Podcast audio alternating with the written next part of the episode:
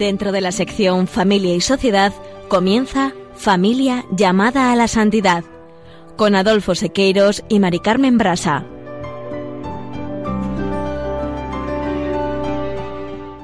Muy buenas tardes, queridos oyentes de Radio María y Familia Radio María. Bienvenidos al programa Familia llamada a la santidad. Muy buenas tardes, queridos oyentes. Con alegría compartimos una tarde más con ustedes este programa.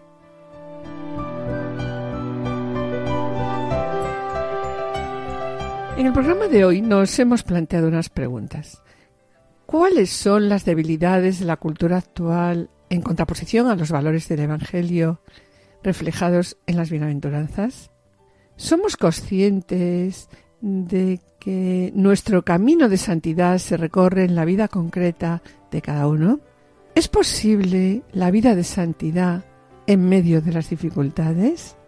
Y para ello utilizaremos como referencia el texto publicado por el movimiento Equipos de Nuestra Señora, Matrimonio Santo, Alegría de la Iglesia, Testimonio para el Mundo, y a la luz del Evangelio, la Gaudete se Saltate y la Amor y Leticia.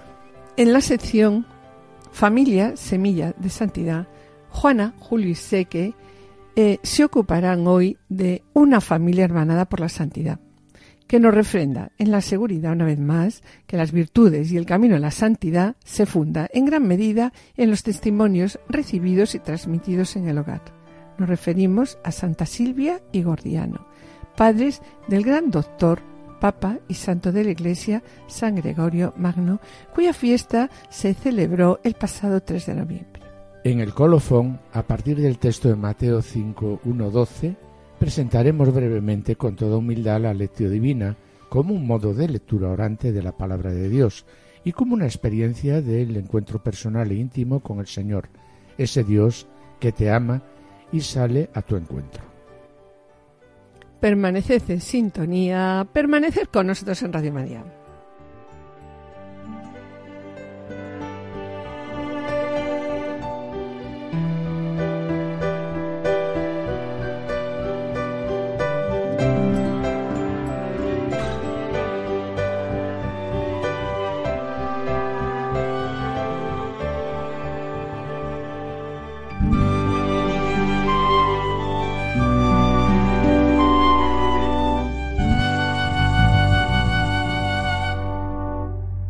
Como hemos comentado al comenzar el programa y siguiendo con la línea que nos hemos trazado para este curso, nos planteamos unos objetivos. En primer lugar, nos proponemos identificar las debilidades de la cultura actual en contraposición a los valores del Evangelio reflejados en las bienaventuranzas, para a continuación ser conscientes de que el camino de santidad se recorre en la vida concreta de cada uno dentro de un contexto cultural, socioeconómico y político específico y por último, pues esto nos va a llevar a darnos cuenta de que la vida de santidad es posible. Es posible a pesar de las dificultades de un mundo marcado por tantas y tantas desigualdades entre las personas y naciones. Para ello, utilizaremos como referencia, como venimos haciendo a lo largo de este curso, el texto publicado por el Movimiento Equipos de Nuestra Señora de Matrimonio Santo, Alegría de la Iglesia, Testimonio para el Mundo y lo haremos a la luz del Evangelio, el Evangelium Gaudium y la Gaudetes Exultate, así como la Amor y Leticia. Comienza el texto diciendo que hoy vivimos una realidad marcada por los grandes cambios, los grandes cambios que afectan profundamente a la sociedad y a sus instituciones. Estos cambios pues afectan también a las personas, a las familias, a los matrimonios, en su manera pues de juzgar las cosas y relacionarse con Dios, con el prójimo y con la naturaleza. Se percibe, por ejemplo, nos dice este texto, una especie de nueva colonización cultural por imposición de culturas artificiales y con tendencia a imponer una cultura homogeneizada en todos los sectores de la sociedad. Se prefiere, y así nos dice, vivir el día a día sin programas a largo plazo ni apegos personales, familiares o comunitarios. Las relaciones humanas pues están siendo consideradas objetos de consumo, llevando pues a unas relaciones afectivas carentes de compromiso y una responsabilidad definitiva. En este sentido, Mari Carmen, el Papa Francisco, en el capítulo 2 de la exhortación Amor y Leticia, que tiene como título La realidad y desafíos de las familias, menciona las debilidades de la cultura actual en contraposición a los valores del Evangelio reflejados en las bienaventuranzas. Y el Papa, en Amoris Leticia, considera la situación actual de las familias poniendo los pies sobre la tierra. En este capítulo se menciona desde el fenómeno migratorio a las negociaciones ideológicas de la diferencia de sexos, ideología de género, desde la cultura de lo provisorio a la mentalidad antinatalista y al impacto de la biotecnología en el campo de la procreación, de la falta de casa y de trabajo a la pornografía y el abuso a menores, de la atención a las personas con discapacidad, al respeto de los ancianos, de la deconstrucción jurídica de la familia, a la violencia contra las mujeres. Y respecto a esto que comentas, Mari Carmen, quiero destacar también como el Papa Francisco en el Evangelium Gaudium advertía que la familia atraviesa una crisis cultural profunda como todas las comunidades y vínculos sociales. En el caso de la familia, la fragilidad de los vínculos se vuelve especialmente grave porque la familia se trata de la célula básica de la sociedad, el lugar donde se aprende a convivir en la diferencia y a pertenecer a otros, y donde los padres transmiten la fe a sus hijos. Sí, Adolfo, y como consecuencia de la fragilidad de estos vínculos, el matrimonio en estos momentos tiende a ser visto como una mera forma de gratificación afectiva que puede construirse de cualquier manera y modificarse de acuerdo con la sensibilidad de cada uno, ¿no? Bien, y en relación a esto, también continúa diciendo el Evangelium Gaudium, que es cierto que en, la, en algunos lugares se produjo una desertificación espiritual, fruto del proyecto de sociedades que se quieren construir sin, Dios, ¿verdad? ¿verdad? O que destruyen pues las raíces cristianas. Asimismo, vemos como en otros países la resistencia violenta al cristianismo obliga a los cristianos a vivir su fe casi, escondidas. Sí, pues casi escondidas en el país que aman. Sí, volviendo al Evangelium Gaudium, vemos, Adolfo, que la persecución en la Iglesia es otra forma muy dolorosa de desierto. Esta persecución también puede observarse en la familia o en el lugar de trabajo. La verdad es que son escalofriantes en estos momentos los datos eh, presentados por la Iglesia perseguida, ¿no? Donde se enumeran a 50 países en los que en total cerca de 215 millones de cristianos en el mundo sufren niveles de persecución altos muy altos o extremos a causa de su fe cristiana, cifra que viene a representar uno de cada doce cristianos en el mundo. Y sobre ello, la Mori Leticia dice, precisamente a partir de la experiencia de este desierto, de este vacío, es cómo podemos descubrir nuevamente la alegría de creer. También continúa diciendo, en el desierto se vuelve a descubrir el valor de lo que es esencial para vivir. Así, en el mundo contemporáneo son muchos los signos de la sed de Dios, del sentido último de la vida, a menudo manifestados de forma implícita o negativa. Por ello, el Papa dice que debemos mirar la realidad en la que vivimos, con la mirada del discípulo misionero, es decir, como una realidad a la que hay que evangelizar. Y el Papa enfatiza en todo caso, estamos llamados a ser personas cántaros, para dar de beber a los demás. A veces el cántaro se convierte en una pesada cruz, pero fue precisamente en la cruz donde, traspasado el Señor, se nos entregó como fuente de agua viva. Y ya nos alienta aquí, dice, no nos dejemos robar la esperanza. Y sobre estas palabras del Papa Francisco, Mari Carmen, el Evangelio Gaudium, el texto Matrimonio Santo, publicado por equipos de Nuestra Señora, eh, añade, indica que como cristianos y discípulos de Jesús tenemos que cuidar de las diferentes situaciones humanas de debilidad y vulnerabilidad en las que podemos reconocer a Cristo doliente. Y añade también que como cristianos y discípulos de Jesús estamos convocados a respetar y, y, promover los derechos fundamentales de cada ser humano, especialmente los derechos de los que pasan hambre y sed, están enfermos y desnudos, son extranjeros o migrantes, están presos o sufren tortura, son privados de una educación adecuada, carecen de trabajo digno o se ven forzados a trabajar como esclavos, sufren abusos sexuales, viven al margen de la sociedad y en condiciones inhumanas, puesto que lo que Jesucristo buscó cuando estuvo entre nosotros fue la felicidad de las personas. ¿Y cómo? Pues anunciándoles el reino de Dios y su presencia, cuando ponemos en práctica en nuestro día a día, como nos dice, las bienaventuranzas. Felices los pobres de espíritu, porque de ellos es el reino de los cielos. Felices los mansos de corazón, porque ellos poseerán la tierra. Y felices los que lloran, porque ellos de la mano de mi Padre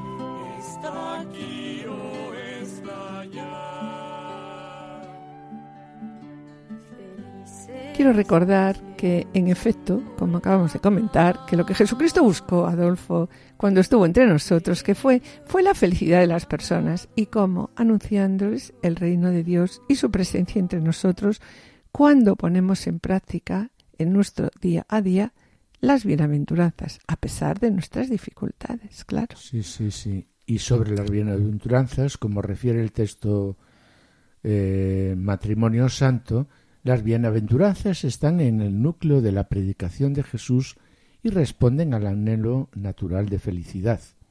El Catecismo de la Iglesia Católica añade también que este deseo de felicidad es de origen divino. Dios lo puso en el corazón del hombre con el objetivo de atraerlo a Él, pues sólo Él Puede puede, satisfacerlo. satisfacerlo. Sí. Es verdad que al final solo Dios puede llenarnos, puede llenar nuestro corazón. Entonces, Adolfo, podemos afirmar que las bienaventuranzas nos informan.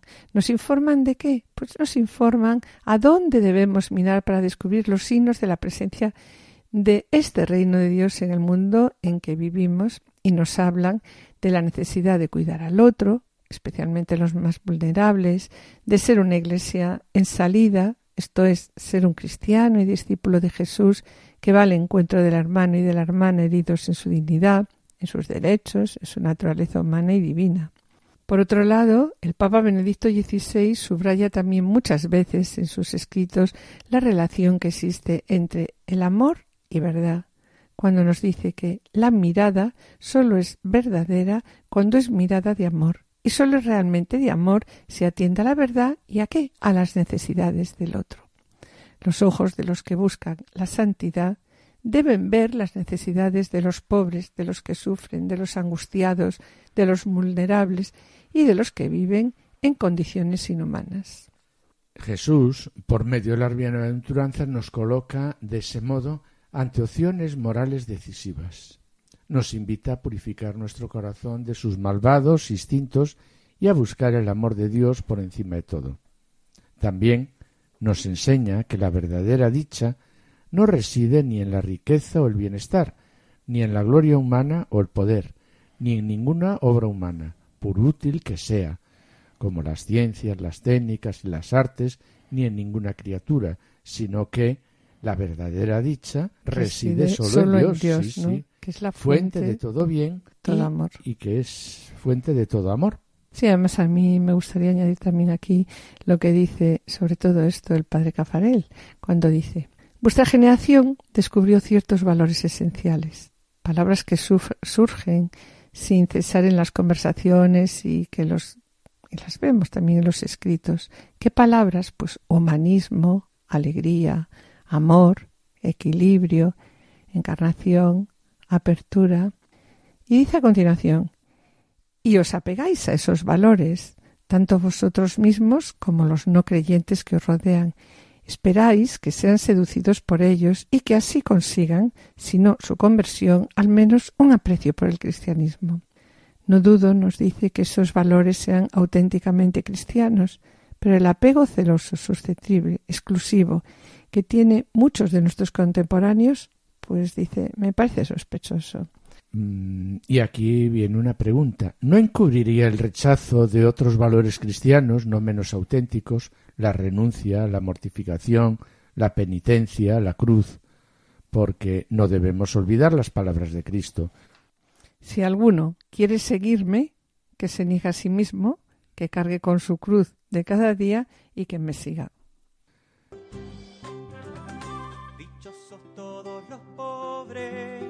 Porque ganarán el cielo. Dichosos en este suelo, los que son mansos ahora. Dichosos son los que lloran, porque tendrán su consuelo. Dichosos son los que tienen hambre y sed de la justicia, porque serán sin noticia, saciados por el Señor. Dichosos los sin malicia, porque ellos verán su amor. Dichosos son los pacíficos, porque hallarán la concordia. Dichosos si en la discordia perdonan de corazón, porque por esta razón lograrán misericordia. Bien, y ahora vamos a presentar pues unas preguntas para reflexionar sobre lo que acabamos de comentar, sobre cómo vivimos e intentamos vivir la santidad en el matrimonio en nuestra vida ordinaria. Bien, pues yo comienzo.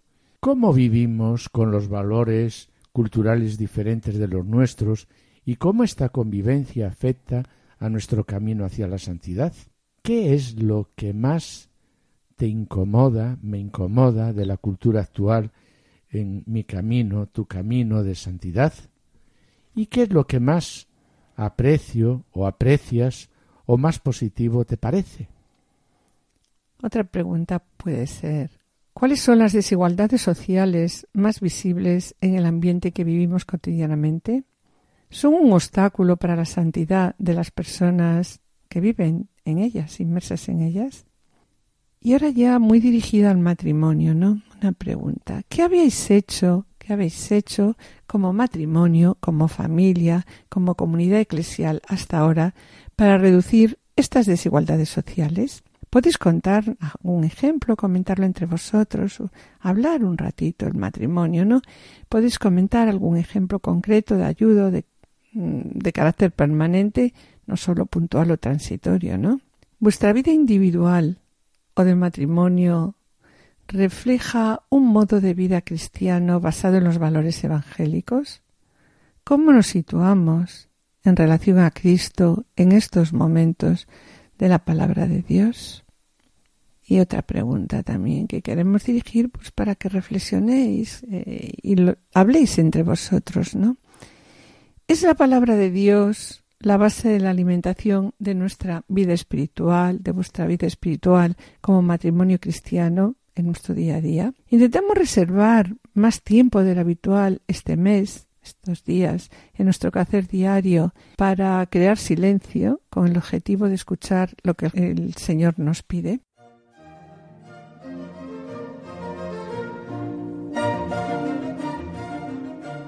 Queridos oyentes y familia Radio María, estamos en el programa Familia llamada a la Santidad, dirigido por Adolfo Sequeiros y quien les habla, Mari Carmen Brasa. Finalizamos esta primera sección y antes de iniciar la segunda quisiéramos adelantarles que en el colofón presentaremos con toda humildad la necesidad de oración proponiendo la lección divina. Y a continuación damos paso al espacio eh, Familia Semilla de Santidad en el que nuestros colaboradores Juana Juliseque presentarán la vida de una familia hermanada por la santidad. Y nos referimos a Santa Silvia y Gordiano, padres del gran doctor, papa y santo de la Iglesia, San Gregorio Magno.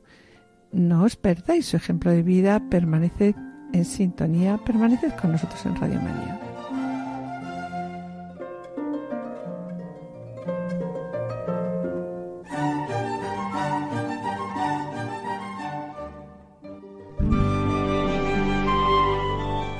Familia, semilla de santidad.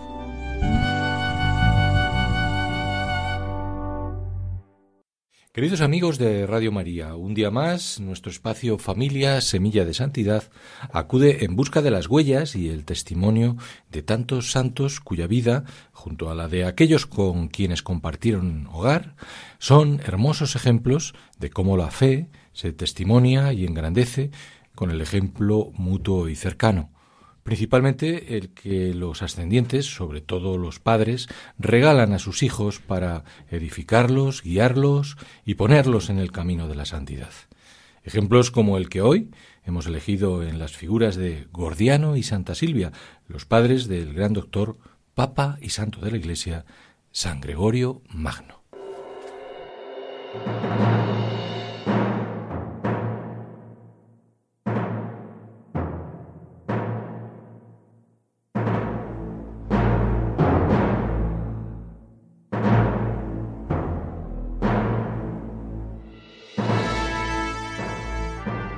Nació Gregorio en una distinguida familia de patricios romanos en el siglo VI, tiempo de especial conflictividad para la cristiandad, tanto en lo religioso, fuertes herejías asaltaban la fe, como en lo político a causa de las invasiones bárbaras. Su padre, Gordiano, era senador romano y poseía una sólida posición social, como demostraba la espléndida villa de Celio en Roma, que constituía su hogar lo que sin embargo conjugaba con un indiscutido ejemplo de austeridad y sabiduría en el gobierno de los asuntos públicos que había cimentado en su conversión al cristianismo. De hecho, algunas versiones biográficas le creen, andando el tiempo, sacerdote. Por su parte, Silvia, con la que se había casado cuando ésta contaba apenas 18 años, de modo parecido al de su marido, supo siempre conciliar su condición de noble con una gran modestia y las exigencias espirituales de una fe profunda, visible, por ejemplo, en su notoria piedad y su gran caridad para con los pobres. De este modo logró contagiar a toda su familia el amor a Cristo resucitado.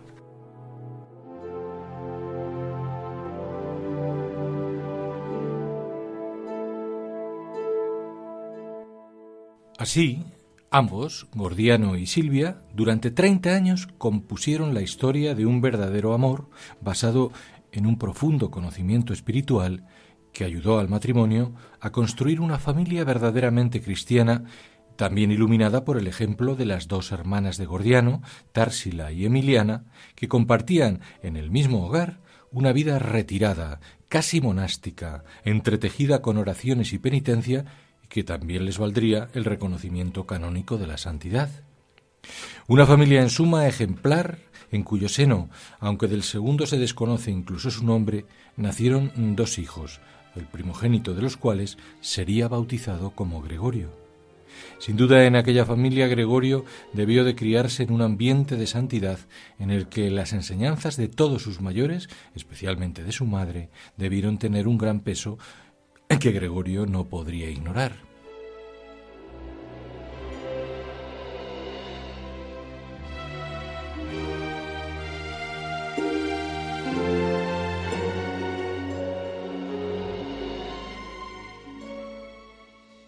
Así sucedió que aunque la formación y las primeras actividades de ambos hermanos siguieron en buena medida los caminos de su padre, Gregorio, en su primera juventud, fue oficial del Imperio bizantino y después prefecto de Roma. Lo cierto es que la esmerada educación de Gregorio, estimulada sobre todo por su madre, la profunda vivencia religiosa que había experimentado en el hogar familiar y la conmoción que le producían las miserias del pueblo romano, le hacían sentir cada vez con más fuerza la necesidad de una honda vida espiritual y la aspiración secreta para dedicarse a la oración y la meditación.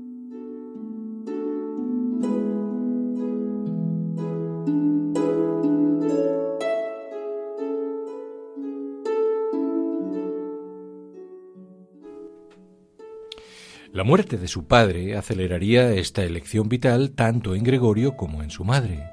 De ella sabemos que por entonces decidió retirarse a una casa en el Aventino, cerca de la puerta de San Pablo, siguiendo la austera regla benedictina y dedicándose a la oración, la meditación y a la ayuda a los enfermos y jóvenes menos favorecidos. Por su parte, Gregorio, a modo de homenaje a la caridad paterna y con el apoyo decisivo también de su madre, fue movido por el Espíritu a costear la edificación de siete monasterios cristianos, entre ellos el de San Andrés, construido aprovechando los cimientos de la espléndida villa familiar heredada. Allí Gregorio, con treinta y cinco años y acogiéndose a la misma regla monástica que su madre, entra como un simple monje benedictino, acompañado de muchos otros jóvenes romanos, hasta llegar a convertirse en corto tiempo en abad y después en nuncio papal, al que todos reconocían una justa fama de sabiduría, de bondad y de austeridad extrema.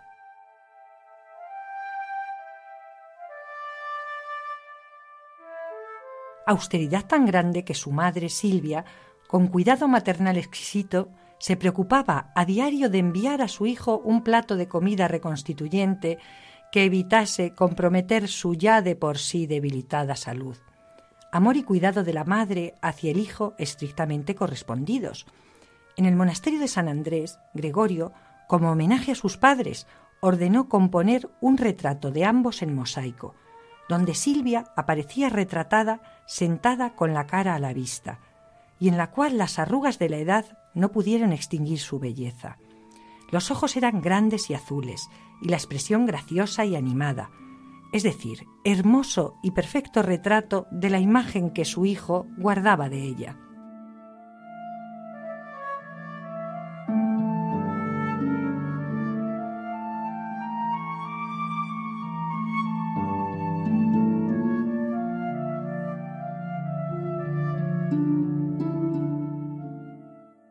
Lo cierto es que este profundo cambio en la espiritualidad y la dedicación de Gregorio, tantas veces prefiguradas en la mente de su madre Silvia, suponía, pues, el abandono de la toga de los hombres, la toga de pretor con la que antes gobernaba personas y defendía dogmas, y su cambio por la toga de los hombres de Dios.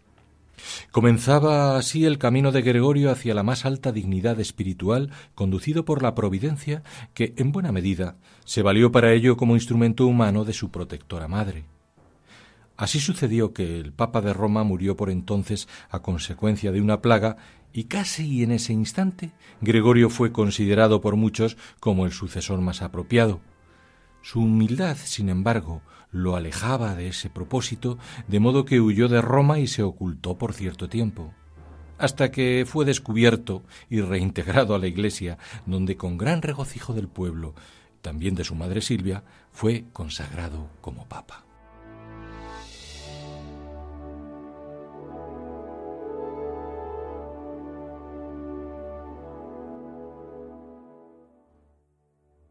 Es a partir de entonces cuando Silvia se hace consciente de que su hijo Gregorio ya no necesitaba estrictamente ni de sus cuidados maternales ni de su guía espiritual. Desde ese momento el retiro claustral llena prácticamente en exclusiva la vida de la santa en medio del recogimiento y la oración, apenas interrumpidos por la humilde dedicación de enviar diariamente a su hijo en una escudilla de plata unas pocas verduras recogidas en el pequeño huerto de la comunidad, o por algunos breves encuentros con Gregorio, y así hasta su muerte, ya de edad avanzada, en el año 590.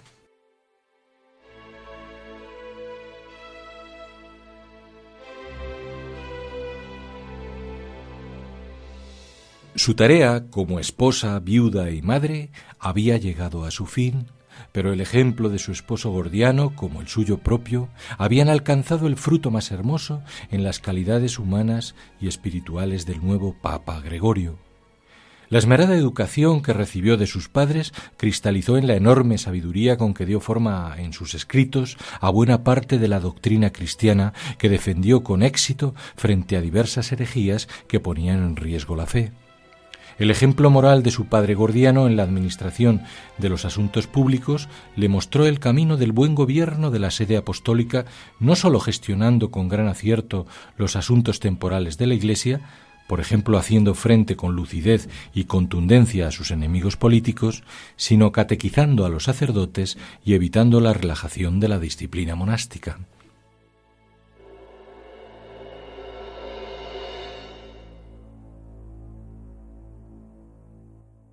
Junto a ello, la religiosidad de sus padres, especialmente de Silvia, le procuró un hondo depósito de sabiduría espiritual que trasladaba a sus predicaciones y a sus homilías, llenas de sentido común y en las que a veces emplea el testimonio vital de su propia madre o de alguna de sus tías. La propia fortaleza espiritual y la firmeza en la fe de su madre Silvia le impulsaron a propagar el cristianismo y la conversión en Inglaterra, Alemania o España. Asimismo, la austeridad y el corazón misericordioso de la madre así como su permanente ejercicio de la caridad, se plasma en la orientación amorosa hacia los débiles y los pobres que guió su pontificado.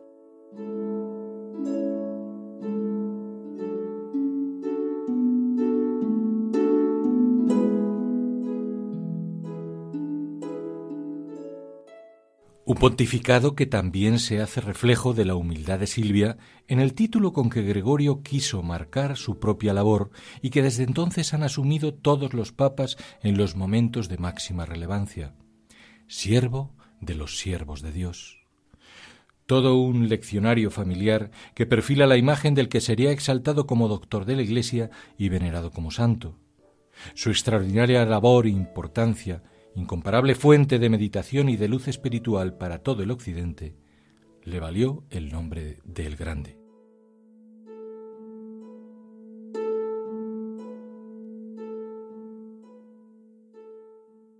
Como santa sería asimismo su madre Silvia. En efecto, de la veneración que el pueblo le rinde queda constancia en época bien temprana, Después, ya en el siglo IX, se le erigió un oratorio sobre su antigua vivienda cercana a la Basílica de San Saba. Por último, el Papa Clemente VIII, en el siglo XVI, inscribió su nombre en el martirologio romano para que fuera conmemorado cada 3 de noviembre. Era el reconocimiento a aquella de quien su propio hijo dejó escrito que había alcanzado la cima de la oración y de la penitencia, siendo óptimo ejemplo para todos los demás. Obvio que también lo fue para San Gregorio Magno.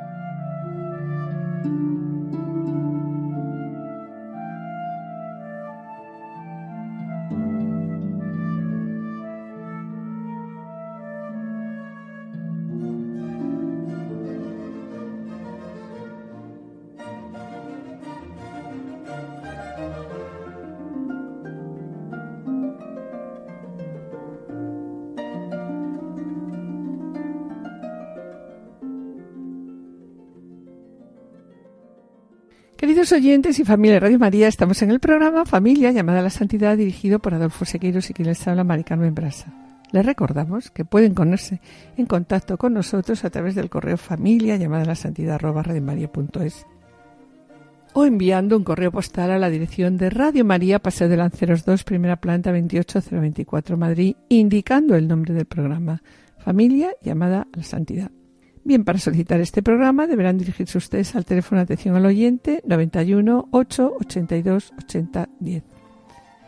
También pueden escuchar nuestros programas a través de podcast entrando en la página web de Radio María www.radiomaria.es y descargarlo en su ordenador para archivarlo, escucharlo a la hora que ustedes deseen. Y bien, mis queridos oyentes, gracias por los correos que enviéis al programa.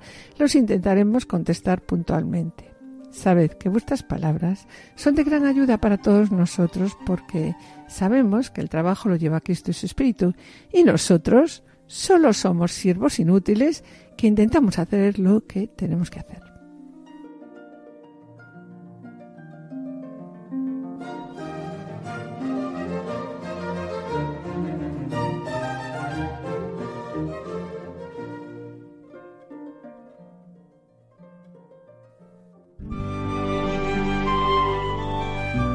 Lectio Divina.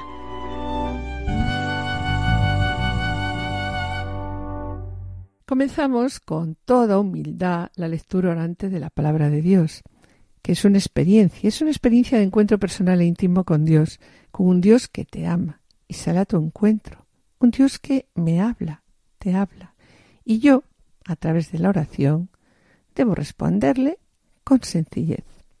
Los pasos que vamos a seguir en la lectio nos van a ir llevando poco a poco al interior de la palabra. El primer paso es la lectura, la lectura varias veces del texto, como venimos diciendo estos días, hasta que la palabra de Dios resuene en nuestro interior. Es bueno también leer algún texto, algún comentario, que nos ayude a conocer mejor el sentido de este texto. Y bueno, algo importante, no seamos impacientes. Tenemos que dar tiempo al Señor, escuchar el mensaje que Él quiere darnos en esta palabra. Y sobre todo esto, la Gaudete Sultate nos dice, escuchemos a Jesús con todo el amor y el respeto que merece el Maestro. Permitámosle que nos golpee con sus palabras, que nos desafíe, que nos interpele a un cambio de vida real. De otro modo, la santidad será solo palabra. Bien, y sobre ello recordamos ahora las bienaventuranzas en la versión del Evangelio de Mateo 5, 1, 12.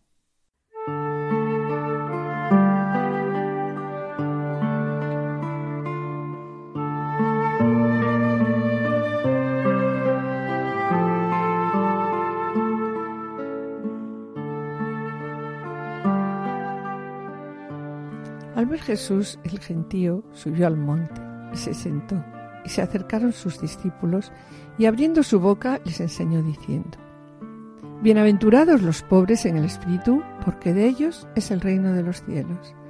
Bienaventurados los mansos, porque ellos heredarán la tierra. Bienaventurados los que lloran, porque ellos serán consolados. Bienaventurados los que tienen hambre y sed de justicia, porque ellos quedarán saciados.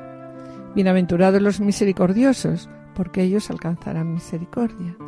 Bienaventurados los limpios de corazón, porque ellos verán a Dios. Bienaventurados los que trabajan por la paz, porque ellos serán llamados hijos de Dios. Bienaventurados los perseguidos por causa de la justicia, porque de ellos es el reino de los cielos. Y bienaventurados vosotros cuando os insulten y os persigan y os calunien de cualquier modo por mi causa.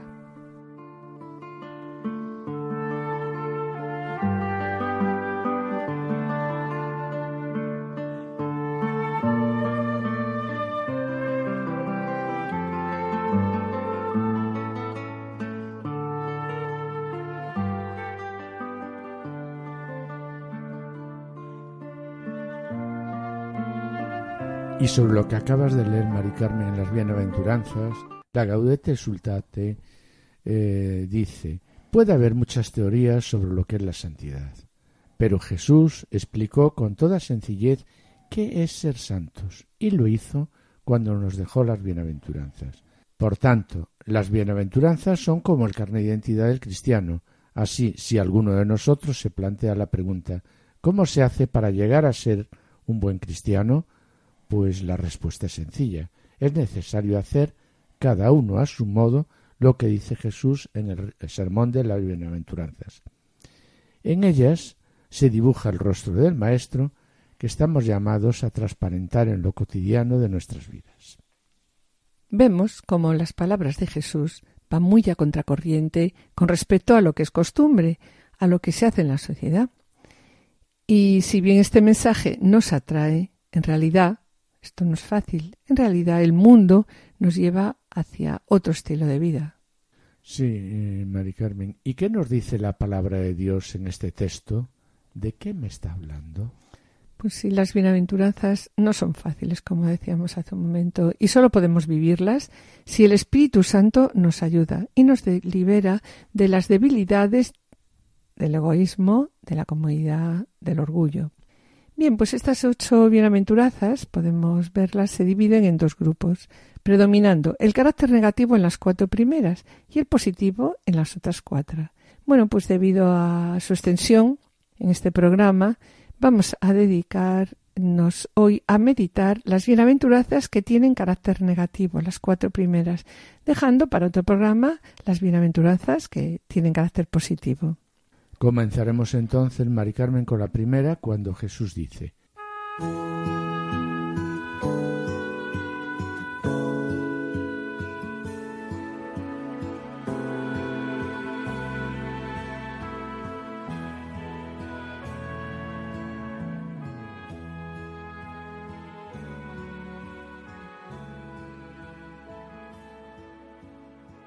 Felices los pobres de espíritu, porque de ellos es el reino de los cielos.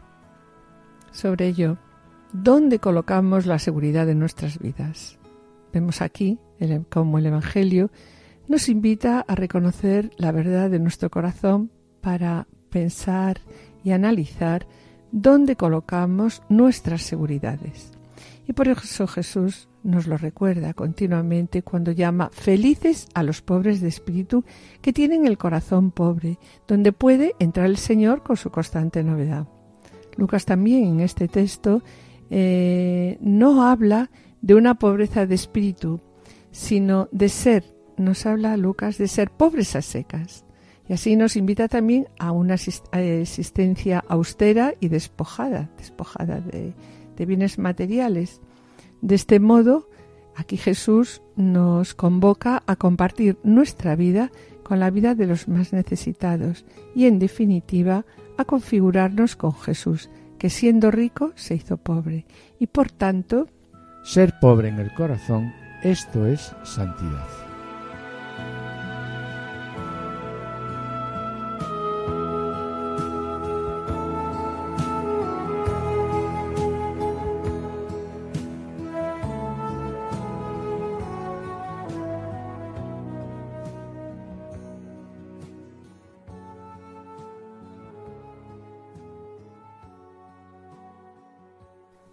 La segunda bienaventuranza nos dice, Felices los mansos, porque heredarán la tierra.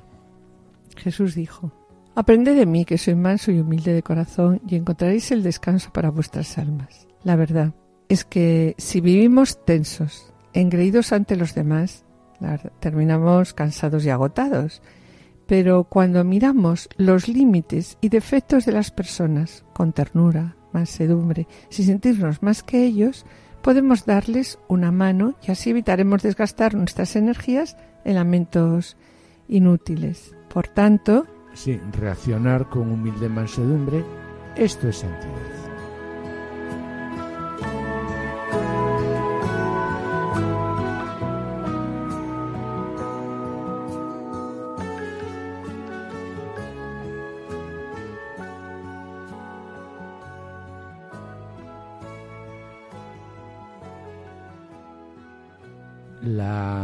Tercera bienaventuranza nos dice, felices los que lloran, porque ellos serán consolados, pero ¿qué propone el mundo? El mundo nos propone, Adolfo, lo contrario, el entretenimiento, el disfrute, la distracción, la diversión, y nos dice que eso es lo que nos lleva a la buena vida. La persona que ve las cosas como son realmente y llora en su corazón, esa persona es consolada, pero con el consuelo de Jesús y no con el del mundo. Así, puede atreverse a compartir el sufrimiento ajeno y dejar de huir de las situaciones dolorosas. Y de este modo encuentra que la vida tiene sentido. Tiene sentido como socorriendo al otro en su dolor, comprendiendo la angustia ajena y aliviando pues el dolor de los demás. Por tanto, saber llorar con los demás, esto es santidad.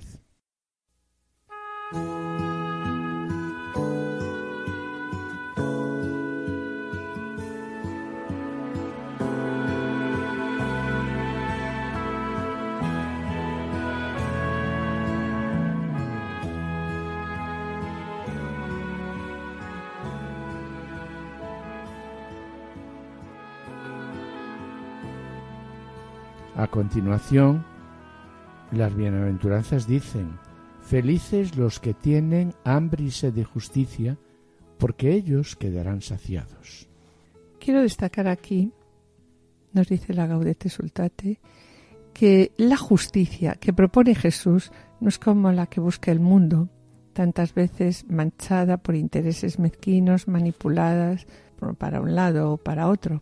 La realidad nos demuestra que es muy fácil entrar en la pandilla de la corrupción, formar parte de esa política cotidiana del doy para que me den, donde todo es negocio. ¿Y cuánta gente sufre en estos momentos por las injusticias? ¿Cuántos se quedan observando impotentes cómo los demás se turnan para repartirse pues la torta de la vida, dice aquí el Papa? Algunos desisten eh, de luchar por la verdadera justicia y optan por subirse al carro del vencedor. Y todo esto no tiene nada que ver con el hambre de justicia que Jesús elogia.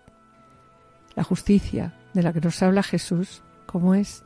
La justicia de la que nos habla Jesús empieza por hacerse realidad en la vida de cada uno, siendo justo en las propias decisiones, y luego se expresa buscando la justicia para los pobres y débiles.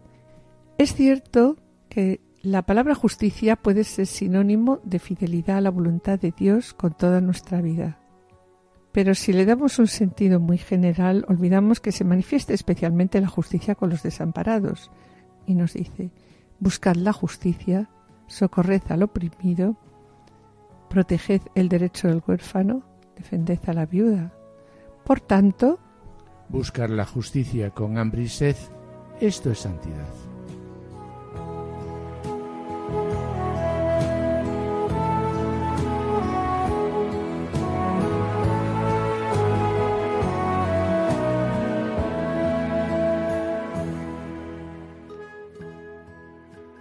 La tarea de la meditación que acabamos de hacer es reflexionar sobre el texto que acabamos de leer. El Espíritu Santo tiene una revelación única para ti y para mí en este pasaje. A medida que vamos leyendo, como ya hemos dicho, la palabra de Dios se actualiza, se vuelve concreta, real y transformadora. Y después de leer repetidas veces y preguntarte, ¿qué me dice Dios en este texto de forma personal? ¿Y cuál será mi respuesta frente a esto que me dice Dios? Bien, Mari Carmen. Una vez que humildemente hemos meditado la palabra de Dios, pasamos a la oratio. La oración es el tercer escalón del aletio. En la oración debemos responder lo que ese texto leído y meditado nos lleva a decir a Dios. Orar es responder a Dios después de escucharle, es decir sí a su voluntad, a lo que Él me pide, a su proyecto sobre mí, en tu oración hablas a Dios. Cuando lees la Sagrada Escritura, es Dios quien te habla, y cuando oras, tú hablas a Dios. En la meditación, descubres lo que Dios te dice y ahora en la oración te toca a ti responder a su palabra. Orar es pedir a Dios fuerza para sacar adelante lo que Dios me pide, ya que no puede existir divorcio entre oración y acción. Señor,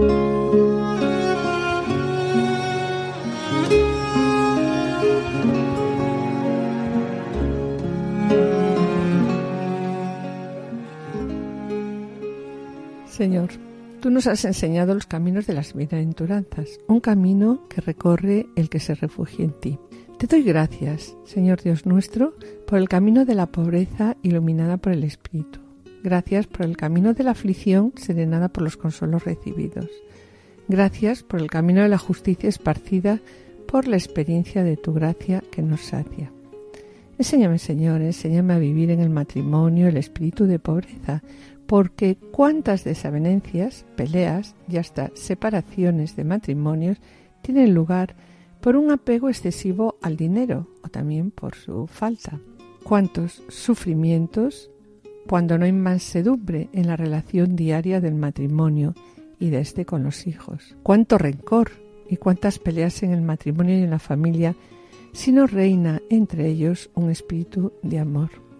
Enséñame, Señor, a soportar los defectos de los demás con ternura y especialmente los defectos de las personas que están más próximas a mí, los defectos de mi esposo, esposa, de mis hijos, de mis compañeros de trabajo.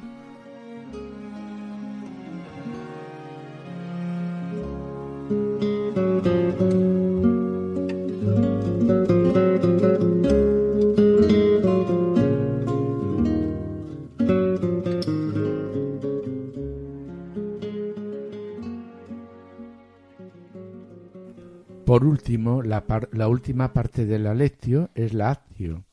Es el momento de otorgar eficacia a la oración, llevar la palabra de Dios aplicada a mi vida, testimoniando con actitudes los cambios que la palabra de Dios ha provocado en mi vida.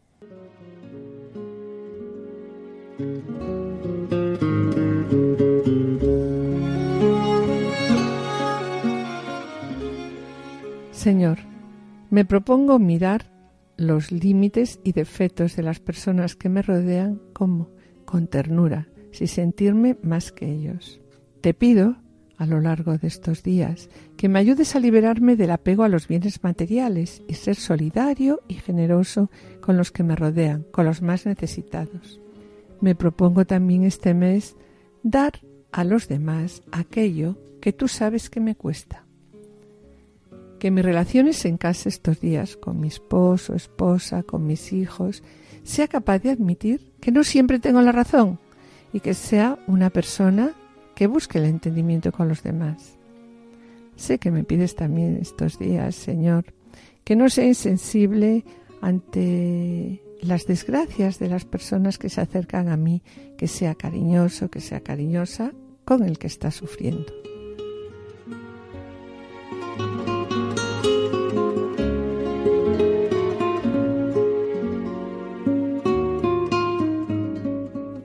Síntesis, cerramos el programa con un consejo del Papa Francisco, cuando dice, al escuchar las bienaventuranzas, permitámosle a Jesús que nos golpee con sus palabras, que nos desafíe, que nos interpele a un cambio real de vida. De otro modo, la santidad será solo palabras.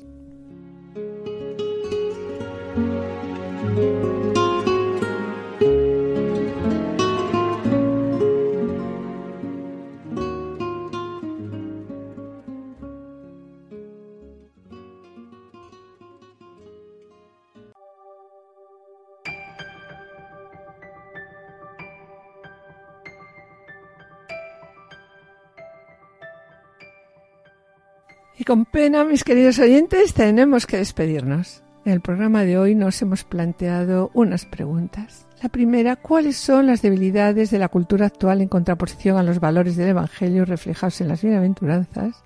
¿Somos conscientes de que nuestro camino de santidad se recorre en nuestra vida concreta, la vida concreta de cada uno? Y también, bueno, la última, ¿es posible la vida de santidad en medio de las dificultades?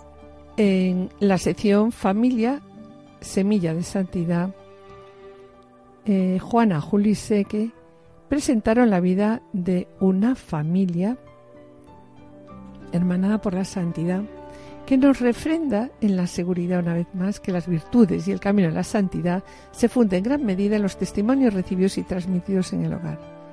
Nos referimos a Santa Silvia y Gordiano, padres del gran doctor, papa y santo de la Iglesia San Gregorio Magno, cuya festividad se celebró este mes de noviembre.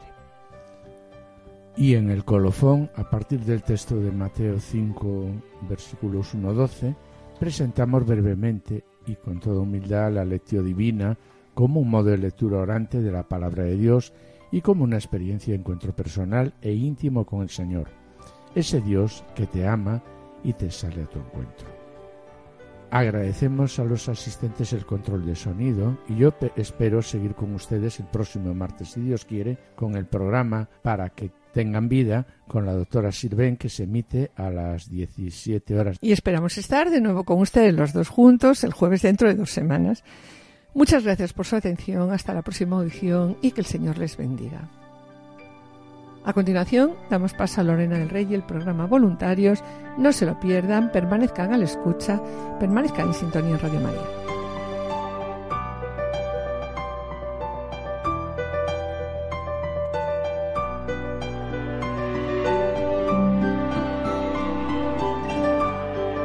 Han escuchado Familia llamada a la santidad con Adolfo Sequeiros y Mari Carmen Brasa.